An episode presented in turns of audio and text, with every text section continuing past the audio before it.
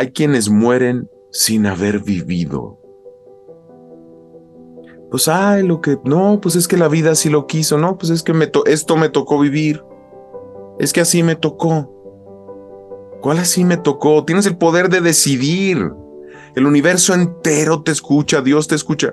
¿Qué quieres? ¿Qué quieres?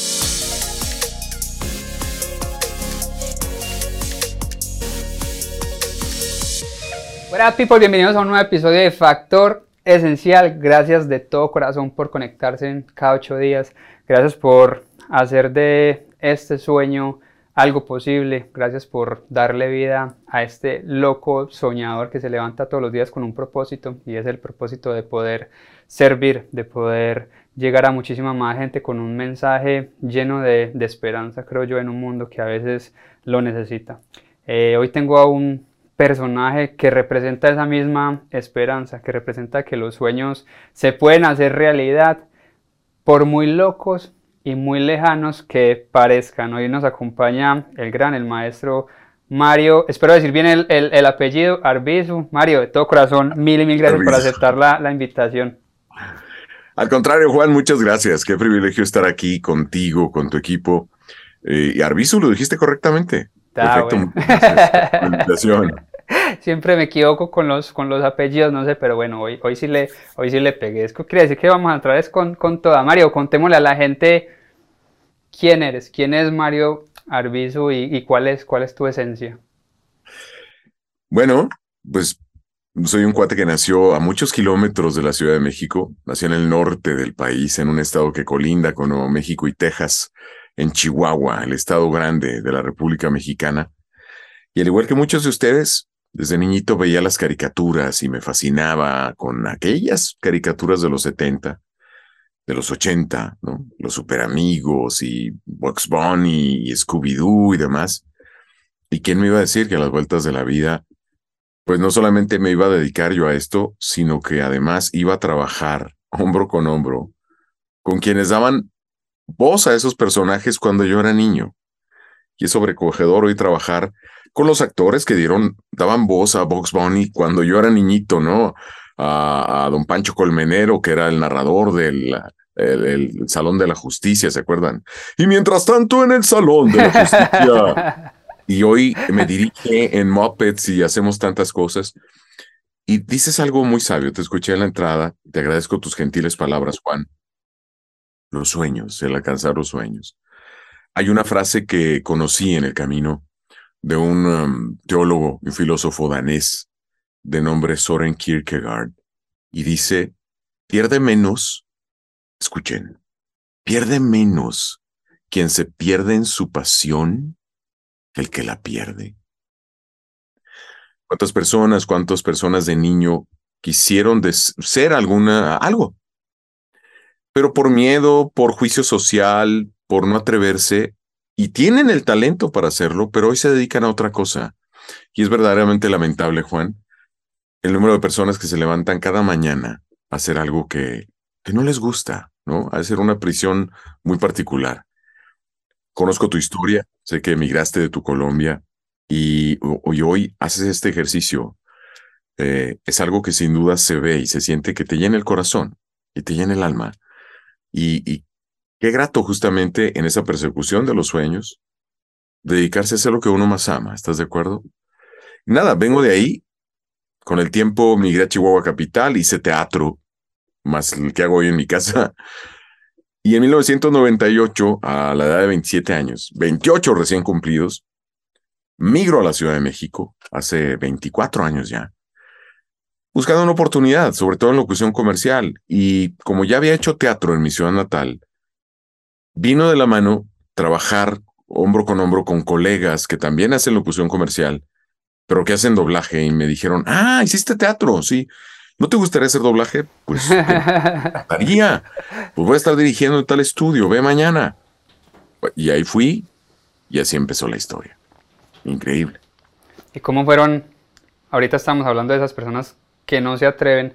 Yo creo que muchas veces duele más el segundo paso que el primero, ¿cierto? Porque uno muchas veces da el paso y se siente medio seguro y ya el segundo como que duda si será lo mío, si no es lo mío. ¿cómo fue ese mismo caminar y ese mismo atreverse? Porque ahorita nos, nos, nos cuentas de que obviamente en la radio ya te abrieron ciertas puertas, pero ¿cuántas puertas más se cerraron para llegar hoy en día donde estás? Siempre hay un precio que pagar. Dejar atrás amigos, familia, estar lejos de la tierra natal. Y bueno, uno, el combustible que uno trae para hacer eso es el anhelo de buscar lo que nos llena el corazón, perseguir el sueño. Al igual que tantos mexicanos y sudamericanos que están hoy en Estados Unidos persiguiendo un sueño, lejos de sus familias, viviendo un día a la vez, pero con ese afán, con ese amor en el corazón que hace que se levanten cada mañana a, dar lo mejor de cada uno. Y eso es lo que te mantiene en pie. Y siempre hay un precio que pagar. Recuerdo un momento donde yo tenía solamente 50 pesos en la bolsa. Tenía un boleto de regreso a Chihuahua en mi maleta, el cual dije, este es, este es mi, ya ven los, los jets de los casas, ¿no? El F-15, el F-16, que en caso, ya en un caso extremo, hay unas jaladeras abajo del asiento o acá arriba para eyectarse, ya, ya, ya el último recurso. Y así quería yo ver ese boleto de regreso. Allí estaba el boleto de regreso abierto a Chihuahua en mi maleta. Vivía en un, en un cuartito muy pequeño de tres por tres. Tenía una cama, una mesa y un espejo, aquí en la colonia Roma. El baño era compartido. Para bañarse, para el WC. Esa fue mi vida, esos fueron los primeros meses aquí en México, en esta cruzada personal, persiguiendo mi sueño. La comida corrida, la comida ahí popular costaba 24 pesos y yo decía, bueno, tengo 50, tengo para dos comidas más. Y Dios dirá, yo recuerdo que rezaba y rezaba y rezaba y le decía, pues en gran medida vine aquí por, por creerte. Tú, me, tú dijiste, ¿no? Hablen y serán escuchados, toquen y se les abrirá, clámenme y estaré aquí. Entonces, pues aquí estoy. y mira, diosidencias. De pronto, la llamada, ¿no? Oye, Mario, que salió un cheque. Ven por él. Justo en, en ese timing preciso. Y, si nos ponemos a ver no solo mi vida, la vida de todos nosotros, queridos, queridas, esta colección de coincidencias, donde realmente en mi pensar es que son diosidencias y a punta de amor, sí, por supuesto, como cualquier padre que deja al hijo esforzarse y subir la escarpada, pero ahí va atento detrás para que no se caiga, ¿no? Así siento este amor de Dios hacia mí y sé que lo es hacia ustedes también. Y son saltos de fe, ¿estarás de acuerdo, Juan? Total. Tú que tienes tu historia también, tu vivencia de dejar tu tierra y, y de salir a rifarte al mundo, a la vida, pues son vivencias y esos saltos de fe mm, los puede dar cualquiera, pero no los da cualquiera. Desafortunadamente, debería haber más personas ¿no? que, que lo intentasen. Y porque es, es de verdad inigualable, es, es algo maravilloso seguir persiguiendo lo que uno más ama. Yo creo que muchas veces, escuchando todo lo que has dicho, como que nos vivimos la vida pensando que hubiesen otras vidas. Vamos, vamos por esta vida como diciendo, no, después, después lo hago. Y, yo lo hablaba con Yoko y Kenji, lo llamo el, el arte de postergar. Nos pasamos la vida postergando y dejando todo para mañana. Y, siendo, y siento yo, ya estando en los Estados Unidos, que es mucho de los, de los latinos. Tristemente nuestra cultura como que nos enseñan a dejar las cosas para mañana. El gringo es un poquito más decidido desde las escuelas. Más proactivo. Total, desde las escuelas los enseñan a ser líderes desde el, desde el primer momento. Y eso he visto yo porque trabajo con muchísimas escuelas aquí en el condado donde estoy. Y, y, ves a los niños hablar, a los deportistas o a los que están en ciencias o en tecnología con esa pasión de querer salir adelante y de saber que allá afuera hay algo más. Yo siento que como latinos, y, voy a, lo siguiente, por ejemplo, tristemente los padres que emigraron de Centroamérica sobre todo, que venían a los Estados Unidos con tantas carencias, están criando a sus hijos hoy en día dándoles absolutamente todo, quitándoles el privilegio que es ganarse las cosas con esfuerzo. Exactamente. Y cuando le quitas y le das de comer siempre que tenga hambre, pues uno ya no va a salir a la calle a cazar y a saber qué es lo que es ganarse las cosas, qué es lo que es ganarse la plata, qué es lo que es ganarse el amor. Y nos vamos por la vida así como comiendo fast food, amor rápido, comida rápida, trabajo rápido. Y en un momento ya como que, ok, pero ¿cuándo vas a despertar por fin y te vas a dar cuenta de que esto es una sola vida? Una sola vida y nada más. Sabes que el amor nos obnubila. Y te diré dos cosas. En el Tíbet, bajo esta mirada budista, a los niños, desde que son niños, les enseñan esta frase. ¿Qué llegará primero? ¿El ocaso o mi muerte?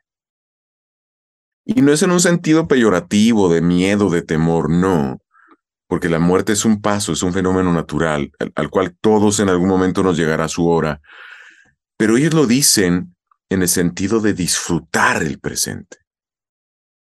Y si en alguna temporalidad tienes un verdadero poder, es en el presente.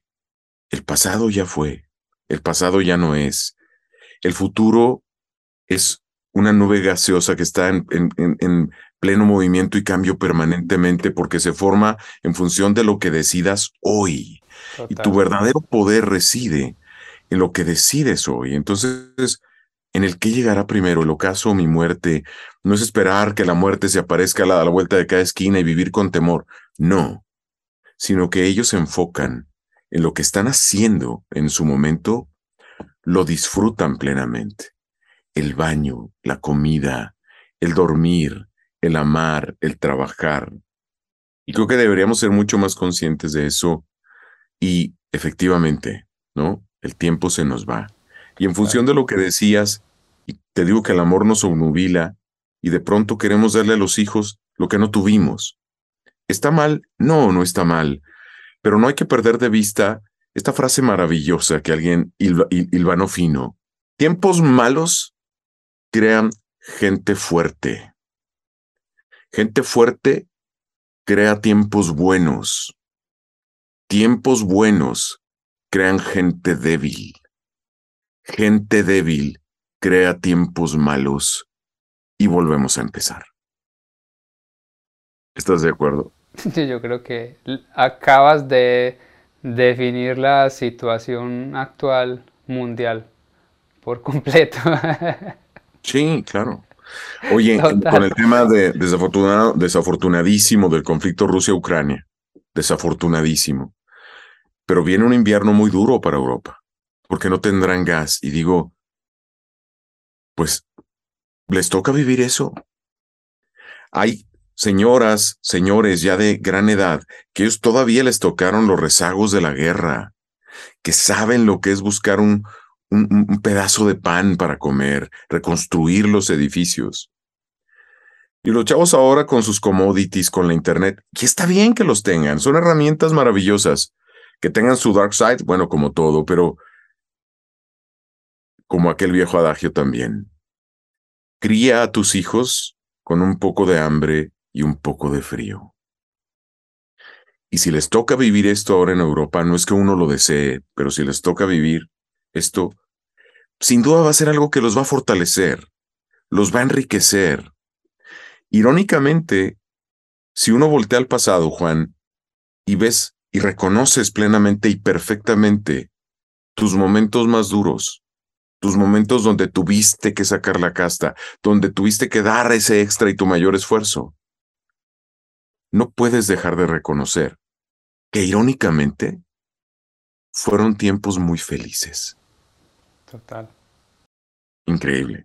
Son esos momentos como que los que nos, nos forjan, nos van preparando para cosas mejores. Yo creo que muchas veces nos da miedo el cambio pensando que lo que viene va a ser peor que lo que estamos viviendo y eso muchas veces nos frena y nos impide dar ese, ese paso. Y yo siempre digo que detrás de ese espectro o al final de ese espectro hay luz, al final de ese espectro hay esperanza y cuando uno como que rompe todos esos miedos y se atreve y se da cuenta y uno como que de todo lo que me estaba perdiendo por meterme cosas en la cabeza o por cosas que metieron en mi cabeza. Y llevo viviendo todos estos años un montón de... Yo, yo, siempre digo que estamos hechos como que de retazos de los demás, ¿cierto? Y son retazos que nos hemos ido armando y nos vamos armando como un pedacito de rompecabezas y cuando nos vamos a dar cuenta de que esto, pues esto soy yo. Esta mente también soy yo, este cuerpo soy yo, entonces ¿por qué los demás tienen que limitarme tanto? ¿Por qué tienen que cortarme las alas en vez de enseñarme a volar? Eh, y yo creo que por eso, por eso hoy estás aquí, Mario, porque yo, yo quiero decirle a la gente, venga, es que es posible, venga, que es que este man que viene de kilómetros y kilómetros de la capital de México está cumpliendo sus sueños y ha cumplido sus sueños porque se atrevió, porque fue capaz, porque estoy seguro que si él de niño le hubiera dicho, pues no sé, me voy a atrever, no sé cómo serían tus padres, pero si le hubiera dicho a tus padres o a tus abuelos, no, yo quiero ser doblar voces, te van eh, dijeron, no, ese man está loco, pues cómo lo va a hacer, es imposible. Y hoy, hoy estamos aquí al frente diciéndole a la gente, venga, es que es posible, o sea, es de atreverse por completo, es de atreverse. Totalmente. Miren, Chihuahua está a 1300 kilómetros de la Ciudad Se ve lejísimos. Y yo sé que tú que me escuchas, de pronto tus sueños se ve lejísimos. Ya que tomas ese avión, ya que vuelas y vas y llegas, te das cuenta que ahí es otra ciudad donde hay gente que come y duerme y trabaja. Siempre de niño me decía mi padre, cuando tú admires a alguien, que se vale admirar a alguien, está bien, tomando tus palabras, Juan. Pero no busques ser ese alguien que admiras, busca ser tú, busca florecer tú. En el camino está bien que admires a alguien, está perfecto, pero busca florecer tú en lo tuyo. Busca parecerte a ti, formarte. Mi papá siempre nos decía, cuando vean a alguien que admiren, admírenlo, por supuesto, algo tiene para que le admiren. Pero obsérvenlo bien. ¿Tiene tres ojos? ¿Tiene cuatro manos? ¿Tiene... No, nada. Es tan humano como tú y tú puedes ser igual que él. O mejor que él incluso. ¿No? No hablo en detrimento de la persona admirada, sino de tomar conciencia del potencial que tienes para poder cumplir tus sueños. Hay una gran verdad innegable, avasallante. Nos vamos a morir. Nos vamos a morir. No hay quien no, no hay quien siga vivo, ¿no? Dice un amigo, de este mundo no vamos a salir vivos. Y tiene razón. Pero ¿saben qué? Hay quienes mueren sin haber vivido. ¿Entienden lo que digo? Hay quienes mueren sin haber vivido pues, ay, lo que, no, pues es que la vida así lo quiso, no, pues es que me esto me tocó vivir, es que así me tocó. ¿Cuál así me tocó? Tienes el poder de decidir. El universo entero te escucha, Dios te escucha. ¿Qué quieres? ¿Qué quieres? ¿Y sabes qué escucha el universo? ¿Qué escucha Dios poniéndote un micrófono? Pura estática. Pura estática, porque no sabemos siquiera lo que queremos. Total define y descubre cuál es tu potencial, cuál es tu talento, qué es lo que más te gusta hacer, qué es lo que más amas, y persíguelo y defiéndelo y abrázalo, porque ese eres tú, nadie más. Así como yo tengo una gran pasión por la locución y el doblaje y es mi vida, habrá quien incluso esté viendo esta entrevista y diga, claro, lo mío, lo mío es cocinar. Yo soy feliz adentro de una cocina, cortando cebolla y haciendo experimentos. ¿Y si esto lo congelo? ¿Y si esto lo frío? ¿Y si esto lo hiervo primero? ¿Y si lo mezclo con tal? Dios reparte sus talentos. Hay gente que es feliz construyendo edificios. Hay gente que es feliz haciendo maquetas y proyectando arquitectura. Hay gente que es feliz, ¿saben qué? Haciendo números haciendo números, ¿no? Es que a mí me encanta. Y si va a haber una fiesta, yo hago la lista en una tabla de Excel y saco cuánto nos toca cada uno. Y aquí me sale, miren, oh, y esta trae tal herramienta. Este es papa contador que pinta, ¿no? O el, que, o el que tiene este talento para la medicina y, y te habla del cuerpo humano todo el día y sabe perfectamente cómo funciona tal cosa y la otra. Pero imagínate entonces levantarte cada mañana siendo arquitecto cuando en tu corazón te gustaría estar en un quirófano. O viceversa. Encontremos el talento que Dios nos ha dado, abracemos eso, encontremos qué nos inspira. Hay algo que nos impide algo de esto, Juan, y es que de pronto en nuestras comunidades latinas, tradicionalmente, culturalmente, en un tema de educación, de crianza quizás, es que si es algo divertido no es trabajo. Sí. Anda usted ahí en la chimba, no anda usted ahí divirtiéndose, no, no, póngase a trabajar. Pareciera que si no llegas a las 7 de la tarde arrastrando un portafolio, desanudándote una corbata, jodido, ah, eso sí es trabajo, no, hombre. Pero si llegas feliz, no, no, ese, ese, ese, ese chunga, ese es juego, ese no, no, no, dedíquese a algo serio. A mí me llegaron a decir, dedíquese a algo serio. ¿What? sí, siempre que se no, eso. O hay que trabajar duro, el trabajo no es fácil. Exacto. Hay que matarnos trabajando. Yo la escuchaba mucha. ¿Verdad? Muchísimo. Entonces rompamos esos mitos.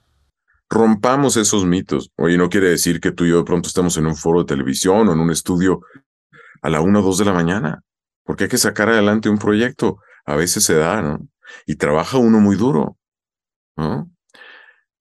Pero si eventualmente es duro haciendo lo que más amas, ahora imagínate haciendo lo que no. Pues los niveles de estrés y de depresión y de tristeza son, son avasallantes. Entonces, encuentra, encuentra tu talento, encuentra lo que llene tu corazón.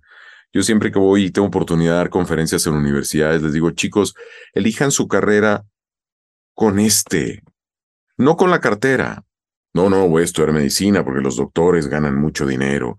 Voy a tal porque ganan mucho dinero. Si tú eliges tu oficio con el corazón, que te llene el corazón, de entrada, de saque, lo vas a hacer muy bien. Y por ende, la cartera va a estar bien. Total. Porque vas a agregar más valor. Siempre vas a agregar más valor a lo que vamos a hacer. Puede ser que aquel que eligió la medicina para ganar mucho dinero hoy sea médico y tenga mucho dinero habría que ver cómo anda su corazón. Habría que ver si está satisfecho. Habría que ver si es realmente feliz. ¿no? Creo yo. Total. Yo estaba viendo una encuesta hace poquito que decía que el 83% de las personas que están trabajando en ese momento en los Estados Unidos son completamente infelices o están haciendo el trabajo que no querrían hacer. O sea, estamos hablando de que solamente el 17% está disfrutando lo que hace o ese 17%, yo creo que había un 10% desempleado, otro por ciento informal, haciendo un part-time, o sea que estamos por menos de debajo del, del, 5%, yo creo. Cambiando un poquitico de, de, tema, Mario, yo creo que ahorita volvemos otra vez, digamos que un, poquito más profundos, pero... Aquí hablamos de lo que quieras, eso, eso quiero, quiero, quiero que le contemos a la gente ¿Qué voces has, representado que sin duda alguna son, son íconos para nosotros?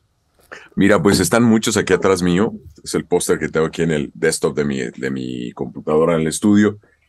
Está eh, Zangief, el luchador ruso de Wreck-It Ralph. Está, Yorek Barnison, el oso polar de la brújula dorada. Es más, tengo aquí una tarjeta que tiene la misma información para que, para que no lo vean de lejos y van a decir, Mario Arbizu, no veo nada. Entonces, miren, estas son las tarjetas con las que suelo dar autógrafos. Y está ahí, por supuesto, bueno, Superman en Superman regresa, está el papá de Bambi, que soy la voz del papá de Bambi en Bambi 2. Está Heimdall, el de Thor, el guardián del Bifrost. El Doctor Doom, Jerjes, el rey de 300. Está Kingsley Shacklebolt, este mago de, de Harry Potter, ¿se acuerdan? Y aquí está el oso polar de la brújula dorada, Yorek, que les digo, ahí está la hermanastra más fea de Shrek. ¿Ya vieron a Juan? Es un papucho. Pero parece tallada por los mismos ángeles. Y bueno, están pues muchos, muchos. Está Ratchet de Transformers Prime. Está Superman de Lego también, que le hice la película de Batman Lego. Está el jefe en pañales, por supuesto. Eh, claro, yo dirijo Bebé Corp y me gusta jugar con Jimbo, los trillizos, Stacy, y estoy feliz. Y bueno, este chaparrito llamado Skipper, ¿de dónde está? Acá está, arriba de mi hombro. Sí. Una cosa bonita y gordita, muchachos. Bonita y gordita. Como ven. Qué belleza. Creo que es imposible escucharte y no viajar inmediatamente a cada uno de, esos personajes. ¿Cuánto te disfrutas, por ejemplo, haciendo a un, no sé, pingüinos de, Madagascar? Yo estuve eh, entrevistando a María Cecilia Botero, que tuvo la oportunidad de ser la voz de, la abuelita en la película Encanto de, Disney. Pues ya ha ah, sido toda la vida actriz y pues me contaba que se impeliculaba mucho a la hora de hacer este papel porque era el primer doblaje que hacía en cartoons. Tú ya estás acostumbrado a hacer muchísimos papeles, ¿cierto? No tuviste como que esa dificultad que tuvo ella como primera vez, pero ¿cómo te lo disfrutas hoy en día ya después de tanto tiempo, por ejemplo? ¿Cuál es la diferencia entre el primero que hiciste y el que haces, el último que hiciste, por ejemplo? Sabes que comento regularmente que el Boss Baby, que es de mis papeles más recientes, canijo bebé, me agarró ya con muchas tablas, con mucha experiencia. Cuando empiezas a hacer doblaje, Juan, estás muy nervioso porque la sincronía es el coco, estar en labios. Tienes que entrar a tiempo, terminar a tiempo, no quedar corto ni largo, estar en labios y aparte actuar. Entonces, quienes aprendieron a manejar un coche estándar esa pesadilla de manejar un coche estándar, dividir el cerebro y una cosa mueve la palanca, otra el clutch, otro el acelerador y tu papá regañándote al lado y, y mira enfrente y el volante y esa pesadilla, eso es hacer doblaje. Porque tienes que estar viendo la escena, tienes que leer el guion, entrar a tiempo, salir a tiempo, estar en labios y actuar a la vez. Entonces es demasiada información para el cerebro. Pero recordarán cuando ya llevan dos años manejando estándar, hombre, están en el semáforo hablando por teléfono, en lo que mueven la palanquita de cambios, se arrancan ya. Ya no, el cuerpo lo hace solo, ya, no repara. automatizado. Es un reflejo condicionado, igual la técnica del doblaje. Discúlpame que te interrumpa, Mario. Cuando te entregan un personaje a la hora de, doblar, ¿ya te lo entregan, por ejemplo, terminado? O cuando se hace el doblaje sobre, no sé, un boceto, un draft, ¿cómo, cómo es esa, esa parte? ¿Entonces estás viendo de frente ya toda la película completa o, o simplemente son tus partes? Llega la película, sin embargo, llega protegida contra la piratería. ¿Y cómo es eso? Bueno, llega en blanco y negro. Oh. A veces se ve que las animaciones están en proceso, todavía no están terminadas del todo, a veces. Eh, luego traen un, sello de agua que cruza la pantalla, dice propiedad de DCVI, que es Disney Character Voices International, o propiedad de Fox o propiedad de Warner Brothers, para que no hagan copias pirata de eso.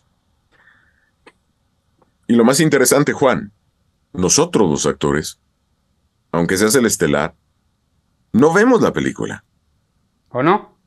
No, dicen, ¡ay, qué padre ustedes los actores! Ven los capítulos y las películas antes que nadie. Y les digo, no, no las vemos. ¿Cómo? No. ¿Por qué? Pues porque no hay tiempo. Esta es una industria donde ya están eh, presupuestadas las horas de estudio y todo el rollo. Entonces cada actor va y graba las escenas que tiene que grabar. Quien sí ha visto ya la, la película o el capítulo completo es el director, porque tiene el deber y la necesidad de ver la, historia, porque tú llegas, Juan, a pegar a tu personaje y yo soy el director. Vamos a ver este ejemplo. Entonces yo te digo, ok, Juan, vamos a la escena fulana de tal, tu time code es el minuto 7 con tantos segundos y tú buscas en tu guion y te vas. Tú eres aquí un panadero Llegan a tu panadería dos oficiales buscando a un asesino, pero resulta ser que tú no nomás eres panadero, resulta en realidad que tú eres el jefe de la mafia, tú eres el jefe del asesino que andan buscando. Entonces, tú estás discretamente como que haciéndote de loco, ajá, pero en determinado momento sacas un arma y te agarras a balazos con eso. Por decirte, te pongo en situación, pero tú no has visto la película. El director te pone en situación, entonces tú ya sabes de qué va entiendes qué está pasando, los tonos eh, eh, de lo que está sucediendo en la pantalla y demás, ¿no? Eh, pero, pero nosotros no vemos el, material. y, entonces, por ejemplo, la voz, la voz inicial, no sé, te toca hacer un casting o algo para poder que ellos acepten esos personajes, o esa parte cómo funciona. Te voy a decir que sí hice casting, que evidentemente se manda a Los Ángeles. Mm, hice casting para Superman de Superman regresa, hice casting para el papá de Bambi, o sea, son castings que me gané.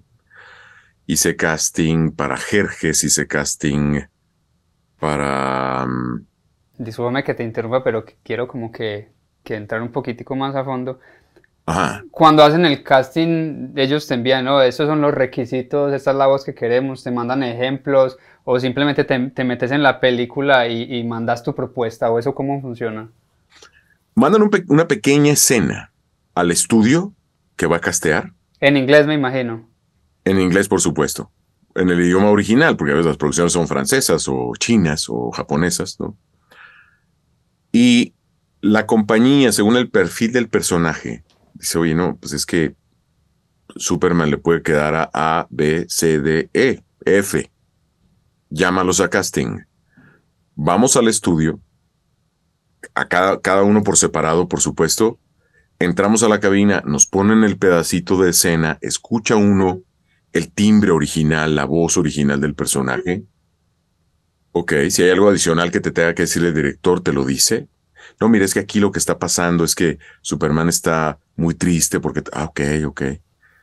Entonces te pone en situación y ya grabas tu contraimagen y ellos en Los Ángeles escuchan tu timbre de voz, tu calidad interpretativa, tu acting, ¿no? Eh, cómo estás, cómo haces ese resemblance con, con el personaje y es como te eligen. Pero no todos los personajes se castean. Te voy a decir un personaje de los más eh, eh, famosillos que tengo, que no se casteó. Skipper. y, por, ejemplo, ahí te dan la oportunidad de, que le des tu voz también a tu tono. Sí, sí, sí. Sabes que en realidad, mira, imagínate la era del hielo. ¿Te acuerdas de la era del hielo? Sí, claro. ¿Te acuerdas de Scrat? La ardillita que salía buscando su bellota. Sí, sí, la bellota. Ese es el equivalente de los pingüinos respecto a la primera película de Madagascar no era ni siquiera un personaje secundario. O sea, personaje secundario era Julian, que era el rey de los lémures, y luego llegan ahí los personajes que se fugaron del zoológico, ¿no? La hipopótamo, el león, la jirafa, y llegan ahí, y bueno, Julian sería un secundario. Los pingüinos ni a eso llegaban. El personaje patiño o fuga, como son en este caso, son personajes como Scrat que hacen un pequeño chiste en lo que la historia continúa. La historia descansa un poquito con algo gracioso y luego la historia continúa. Esos eran los pingüinos, pero resultaron tan hilarantes, tan fascinantes, que a la gente les encantó. Yo recuerdo que había amigos que salían de las salas de cine y decían, me encantó la película, pero esos pingüinos se roban la película. Y se la robaron. Y después vino la serie de televisión de pingüinos y después hasta el final vino porque ya había Madagascar 2, Madagascar 3, y luego vino la película de los pingüinos. Imagínate qué loco, ¿no? Crecieron y crecieron y crecieron y crecieron esos personajes. Entonces realmente mi personaje no se castió. Ese, tuve bien que Pepe Toño Macías, el director, quien es la voz de Deadpool, del Capitán América, es la voz, él dirige Madagascar y los pingüinos de Madagascar, y es la voz del cabo. y es la voz de Mort, el chiquitito de los lémures que quiere agarrarle los pies al rey Julien hacia dos personajes, además de dirigir el doblaje. Y él fue quien me llamó y me dio prácticamente a Skipper. ¿Quién iba a saber que, pues, de verdad me cambió la vida, ¿no? Total. Sí, sí, increíble. Es decir, yo te escucho y, me estoy ahí imaginando a los pingüinos de, Mas, de Madagascar que, como dices, se robaron el show por completo. Yo creo que nos los, nos los disfrutamos al 100. O sea, que también hiciste la interpretación para toda la serie, no solamente para la película. Es correcto, sí, para toda la serie. Al igual que el Boss Baby. Soy la voz del Boss Baby, tanto en las películas, en las dos películas de Boss Baby, como en las series que hay, las temporadas en Netflix también, por supuesto. Eh, ¿Crees que se pueda estudiar para esto o es un talento con el que se nace?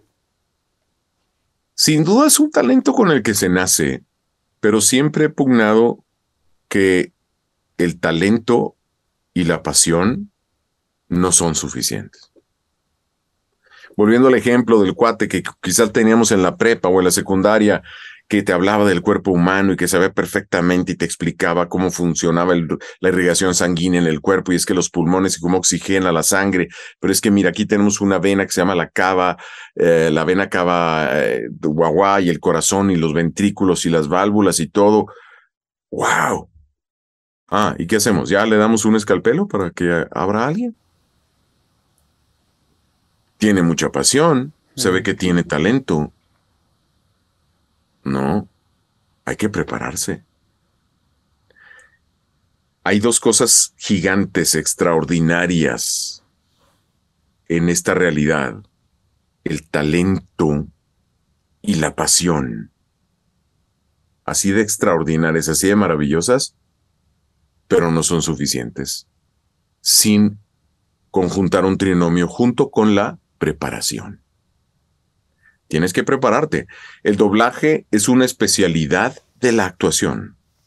Y como tal, primero tienes que prepararte actoralmente, conocer el manejo de las emociones, eh, aprender a llorar, aprender a reír, cómo se enfrenta tal, tal situación según el método de Stanislavski o según el método de actuación que elijas o tengas a la mano, aprender. Y ya que aprendiste actuación, entonces aprendes la técnica del doblaje.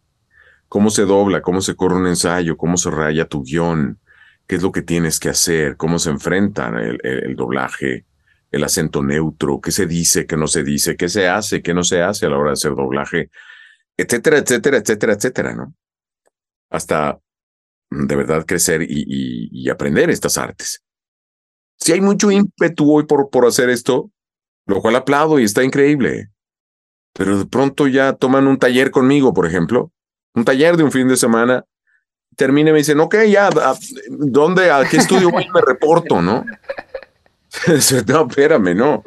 Roma no se hizo en un día, ¿no?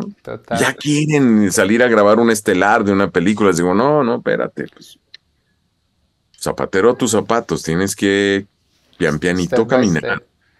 Lo que decíamos al principio, hoy en día todo lo quieren rápido y fácil. Entonces creo que aplica para absolutamente todo. Y ahorita que estabas hablando de la preparación, entonces ¿en qué momento decides empezar a poner tu conocimiento al servicio de los demás? Porque yo stalkeándote y viendo muchísimo de lo que estás haciendo ahora, estoy viendo que te estás dando ya esa hacia los demás, a impartir ese mismo conocimiento.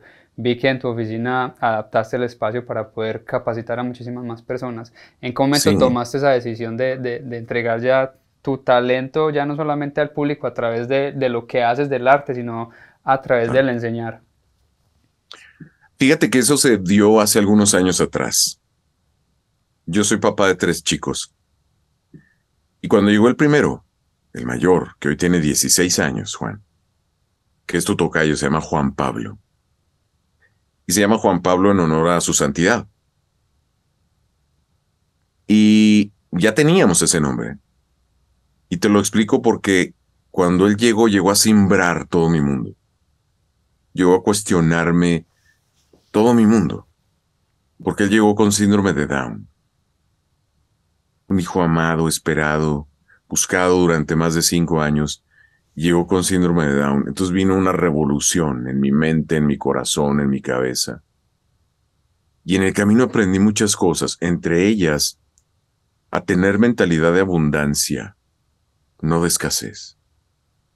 No, yo ya sé, ya sé este conocimiento, entonces esto es mío, esto es lo que me permite a mí ganar dinero, entonces no, que no lo sepa nadie. Ah, el que quiera este conocimiento que lo aprenda y lo busque en su momento, ¿sabes? Y descubrí, es que no es tan fácil. Yo te puedo invitar a un taller mío y compartirte todo lo que sé. Pues sí, pero eso no te va a hacer un, un, un, gran actor de doblaje, ¿no? Tienes que picar piedra y tienes que chambearle. Una información valiosa, sin duda. Pero es como si, si tú, Juan y yo vamos y nos paramos al lado de la alberca a ver nadar a Michael Phelps. Y terminando sale Michael Phelps y nos saluda y nos dice, no, miren, tienen que hacerle así. Y cuando la mano toca el agua, la doblan así. Ajá, ok, ya. Y ya con eso somos Michael Phelps, tú y yo. Pues no. Nos falta nada más las cientos de horas de entrenamiento que tiene el cuate, ¿no? Su físico, su disciplina, su alimentación. No es tan fácil. Entonces, yo creo que hay que tener mentalidad de abundancia, no de escasez. Hay, hay para todos. Todos cabemos. Esta necesidad siempre, esta industria siempre está necesitada de nuevos talentos. Amén de los que se nos van muriendo ahora en pandemia. No sabes cómo nos pegó duro a la industria del doblaje. Tantos y tantas compañeras que murieron, desafortunadamente, voces que se apagaron para siempre. Pero bueno, pues vendrá una nueva generación de actores y qué mejor que estar ahí y ayudar a prepararlos, y ayudar a prepararlos bien, comprometidos, que sean actores serios, comprometidos con su carrera, que tengan trayectorias limpias, honestas, que se preparen bien, que le den la valúa correcta y necesaria al afán de aprender y prepararse. Porque teniendo esta mentalidad de abundancia, no queda en que si me quedo yo el personaje o no, o alguno de mis colegas y nos vemos como competencia. No, no. La competencia está afuera y es feroz. ¿Sabes? Que siga en alto el nombre de México en la industria del doblaje. Y para ello entonces hay que tener nuevos talentos mexicanos que sean fuertes. Ah, entonces el enemigo será el doblaje argentino o chileno. No, tampoco, porque ahora nos vemos en convenciones y somos colegas y nos respetamos y nos abrazamos y nos, queremos muchísimo. Yo digo que el enemigo está hacia afuera en cuestión de las industrias, de la economía, de, de perseguir eh, el pan, el sustento, ¿no? Pero a mis alumnos aquí, yo les digo, el enemigo a vencer no es el que tiene salado. Aquí no hay comparaciones, ni hay envidias, ni hay quién lo hizo mejor o peor, porque ese viaje es hacia el interior. Así es. El enemigo a vencer eres tú mismo. ¿Qué más te da? Mal de muchos consuelo de tontos, dice el dicho. ¿Qué más te da si el de al lado lo hace mejor o peor que tú? ¿Qué más te da? ¿Cómo lo haces tú? ¿Cuál es tu actitud ante la vida? ¿Cuál es tu actitud ante los retos? ¿Cómo te estás preparando? ¿Tienes mentalidad de escasez o de abundancia? Les digo, esto no es una carrera de velocidad. Esta es una carrera de rendimiento. De aguante. Hay que chambearle, chambearle, picar piedra. Y con el paso del tiempo, con perseverancia, vendrán papeles más importantes y vendrán papeles más importantes hasta que llegue ese estelar. Y llegará en su momento, llegará cuando tenga que llegar. Yo creo que así es como se deben hacer las cosas, Juan. Cuando converso con muchísima gente, porque hemos tenido historias que realmente cambian vidas, como la historia de tu vida, que, te atreviste a, a darle vida a esos mismos sueños, ¿qué detonó en ti este cambio, digamos, en ti, esta madurez y esta filosofía de, vida que se ve que practicas día a día, no sé qué es lo que haces a través de, la lectura, de maestros, qué provocó en ti este ser humano con el que nos encontramos hoy en día. Fíjate que un punto crucial en mi vida, y te decía hace rato que voltea uno al pasado y ves momentos difíciles que has vivido, pero debes reconocer que curiosamente fueron momentos felices tienes que sacar la casta y la gallardía, y a veces es lo único que te hace sobrevivir, ¿no? Cuando yo tenía 15 años, muere mi madre. 15 años, mi hermano menor tenía 12. Una edad fundamental para la crianza, para el formarte, para el, ¿sabes? Entonces, eh, en ese proceso, en ese caminar duro, difícil, eh, mi padre absorto en su pena, tomando malas decisiones. Entonces dice, ok, de estos dos pilares se me fue uno. ¿Qué haces? Pues te achicharras al que queda y ese que queda está sonámbulo, deambulando, dando, dando tumbos en la vida. Entonces, lo que hice yo fue achicharrarme de Dios. de Dios. Entonces me acerqué mucho a, a la iglesia que, que, mi madre, como católicos, siempre nos inculcó, y fui desde monaguillo hasta misionero, y empecé a devorar libros de espiritualidad, y libros que me decían, o Dios que me decía a través de esos libros, tantas enseñanzas y tantas cosas, desde un, cree en ti, cree en ti. Yo, yo te creé desde el vientre de tu madre, yo conozco todos y cada uno de tus cabellos. Yo te amo y estoy aquí no para, para que me rindas cuentas, sino yo vine a saldarlas. Viaja ligero, no temas, yo estoy contigo, ¿sabes? Y todo eso me ha nutrido siempre. Me, me considero un hombre de fe. Y siempre que hay vientos de tormenta, pues simplemente te agarras duro del timón. Te agarras duro del timón, confiado en que el Rey de Reyes, pues está cuidándote, ¿sabes? Y que todo irá bien, no importa qué, todo irá bien. Siempre pasa lo que tiene que pasar. Amén. Y aprenderemos, y aprenderemos lo que debemos de aprender en ese momento también. Caminar, sí, claro, claro, claro. Actitud, actitud, actitud. ¿Qué quieres ver? ¿Del mismo suceso? ¿Qué quieres ver? Tú te puedes hacer la historia tan terrorífica y tan oscura como quieras. ¿O no? ¿Qué quieres ver? ¿Qué, qué quise yo ver con mi hijo? Cuando nació mi hijo, el primero, tan esperado, con síndrome de Down, tuve mi round con él, no creas que no, ¿eh? Tuve mi round con él, por supuesto. ¿Tú crees que no entiende mi pena en su momento y mi proceso? Él me abrazó y con el paso del tiempo entendí que no es que no es ningún castigo ni ninguna maldición, no, al contrario, es una altísima encomienda, es un encargo especial de él, ¿sabes? Entonces, me, decía una, una, una persona, con el mejor afán, por supuesto. Luego, en situaciones que desconocemos, no sabemos qué decir y tratamos de decir algo, pues, que halague a la persona o tratamos de decir algo lindo. Y esta señora no fue la excepción y me dijo, no, qué barbaridad, es que estos niños Dios se los manda a personas muy especiales. Y le, abracé y le dije, en el mejor afán también, le dije, yo creo que no. Yo creo que no. Yo creo que Dios le manda a estos niños a cualquiera. Porque entonces pareciera que yo ya soy súper digno de recibir algo así. No. Ellos son la lección. Ellos son la lección a aprender. Que si te pones astuto y te pones las pilas, ellos te van a cambiar. Ah, no eres paciente, vas a aprender. Ah, no eres respetuoso, vas a aprender. Ah, no eres tolerante, vas a aprender. Ellos son la oportunidad de hacerte una gran persona pero no te llegan porque ya lo seas, no, ¿sabes?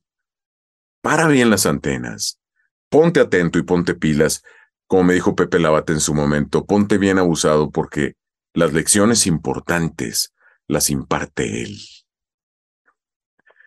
Es un caminar precioso, Juan. Amén.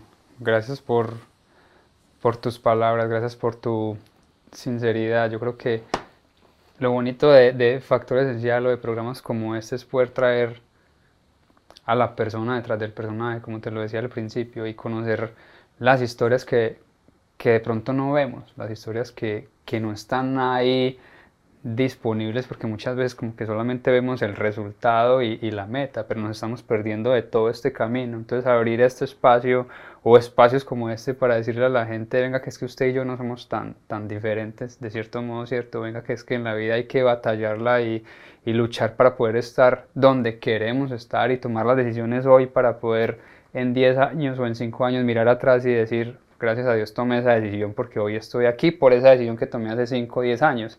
Entonces, gracias por, por demostrarnos de que es posible, gracias por abrirte a nosotros, por contarnos cosas que son tan personales y que de cierto modo sé que te mueven fibras, a mí me mueven la fibra por completo y, y lo llevan a uno a pensar, realmente a, a interiorizar todo lo que estás diciendo. Y, y, sabes que es lo bonito, cuando he tenido la oportunidad de, de, de, entrevistar a muchísimas personas que nos hablan desde todo tipo de religiones, pasaste ahorita por, por, el, por el budismo, eh, lo que nos decías de, de, lo que nos estabas contando de, de la India, en el Tíbet.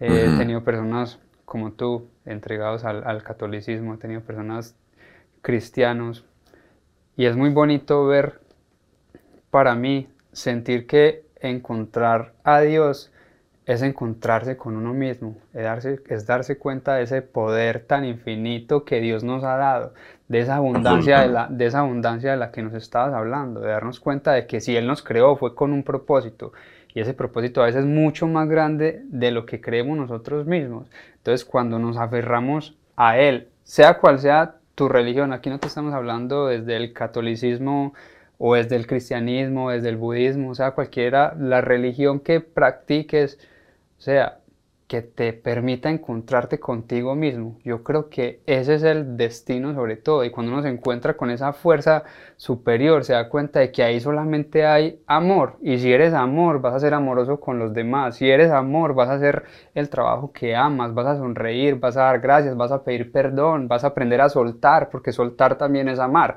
A veces nos estamos aferrando a tantas tradiciones, tantas culturas, amores que muchas veces nos impusieron totalmente y estamos cargando con una maleta llena de piedras que ni siquiera nos pertenecen. Entonces, qué bonito todo lo que nos estás diciendo y te doy gracias de todo corazón por eso. Gracias por, por ser quien eres. Yo creo que atreverse a ser quien es uno en estos momentos es un acto de valentía por completo. Y los que de cierto modo como que nos estamos atreviendo y tenemos yo creo que la responsabilidad de decirle al mundo, hágalo usted también sea, y, eso me pareció tan, tan bonito, tan bacanísimo verlo en tu perfil de Instagram, porque son cosas que a lo mejor no tendrías que hacer, ¿sí me entiendes? Estás en un nivel donde, o sea, yo estoy aquí y ya, porque ¿cuántos son así? ¿Cuántos llegan a ese nivel y dicen, no, yo no tengo por qué enseñarle a nadie, no tengo por qué guiar a nadie, no tengo por qué aconsejar a nadie, cada uno que batalle su camino y mire a ver cómo llega. Tú no, tú le estás diciendo a la gente, venga, es posible, con este curso no lo vas a lograr, se requiere sacrificio, se requiere tiempo. Yo leí, hay un científico, un estudio científico que, que dice que son más de 10.000 horas haciendo lo que haces para poderte convertir en un experto, o más o menos 12 libros al año durante 5 años. Eso te permite ser uno de los mejores en el mundo en el tema que estás leyendo o en el tema que estás estudiando. Pero toma eso, esos cinco, esos cinco años, esas diez mil horas. o si no, para la muestra un botón. ¿Cuántas, ¿Cuántas horas, si te pusieras a contarlo, llevas haciendo lo que haces? No, no, imagínate. imagínate, de verdad, sí, sí, sí. Son miles, miles de comerciales, son centenares de proyectos. Eh, bueno, oye, tengo 34 años como locutor comercial, 29 como actor y 24 como actor de doblaje no, bueno, tanta cosa. sí, querido. Mario, para ir. Amén. Para ir terminando, ¿cuál sería tu factor esencial? Cuando hablamos de factor esencial aquí, es como que esa esencia que quieres dejarle al mundo una vez partas de este plano terrenal. Fíjate que hoy venía escuchando un podcast que me gusta mucho. Es de una psicóloga clínica argentina que se llama Marina y se llama Psicología al Desnudo, el podcast. Psicología al Desnudo, lo van a Lo recomiendo mucho. Y ella curiosamente hoy hablaba de la muerte en el capítulo que me tocó escuchar hoy de su podcast. Y me encantó. Porque a raíz de la muerte de mi madre eh, he leído mucho sobre ello y me he preparado en terapia mucho sobre ello también. Y es que no puedes entender a cabalidad, a plenitud la vida si no entiendes la muerte. Porque si estuviéramos aquí eternamente, sería como entrar a ver una película en el cine, Juan, y de pronto que no lleve a nada y que no lleve a nada y que no lleve a nada y dices, pero ¿cómo? O sea, pero ¿qué? Pues ya, que pase algo, ¿no? Que haya un cierre, que, que, que atrapen al asesino, que el, que el policía salga victorioso, que, que la muchacha logre su venganza, no lo sé, pero que ya algo pase y algo cierre. Y la vida es así. Pareciera que la muerte es el término y el cese, el abrupto de la vida, cuando hay muchos especialistas que dicen, no, apenas es como el principio de... Realmente toda nuestra plenitud, nuestra vida en este planeta es un, es un pequeño paso. Vástago de, todo lo que, de todo lo que viene, ¿no? De todo lo que hay. Entonces, en este cúmulo de información eh, de la muerte de mi madre y todo lo que me ha tocado vivir, el ser padre hoy también, vivir este lado, el poder experimentar el amor hacia y de los hijos, es un proceso maravilloso. Y si tenemos consciente la muerte, insisto, no en un sentido peyorativo, en un sentido de susto y de, ay, esto se va a acabar. No, no, no. Pero eso te permite estar más consciente y más pilas, de no gastar tu tiempo en estupideces, de coleccionar momentos que al final eso sí te vas a llevar, de no estar preocupado por las cosas materiales que al final aquí se quedarán. Digo, tener pues la casita de campo y el buen coche, qué bueno, y si lo puedes tener, qué bueno, pero no te dejes la vida en ello. Viaja ligero, abraza a tus hijos, al que amas, dile que lo amas, porque hoy estamos aquí. ¿Qué llegará primero? ¿El ocaso o nuestra muerte? Y qué mejor decirle a los que les tienes que decir que los amas, que los amas, y, con quien no te empates en la vida, pues hazte pa' un ladito y que siga su camino. No le hagas perder tiempo ni él el tuyo, que al final es lo más valioso que tenemos. Y Caminemos, caminemos entusiastas, felices, con fe, hacia lo que nos traiga el futuro en esta tierra por, ojalá sea muy largo. Y si no lo es, bueno, pues con más, con más razón, a disfrutar plenamente. Lo que comemos, lo que vemos, lo que viajamos, el capítulo de la novela, la película, el parque, el atardecer, la mañana. Agradecer, Agradecer, agradecer. Todo lo que vale la pena en esta vida, Juan. Todo lo que vale la pena en esta vida es gratis. Y ya lo tienes. lo demás son inventos de la mercadotecnia.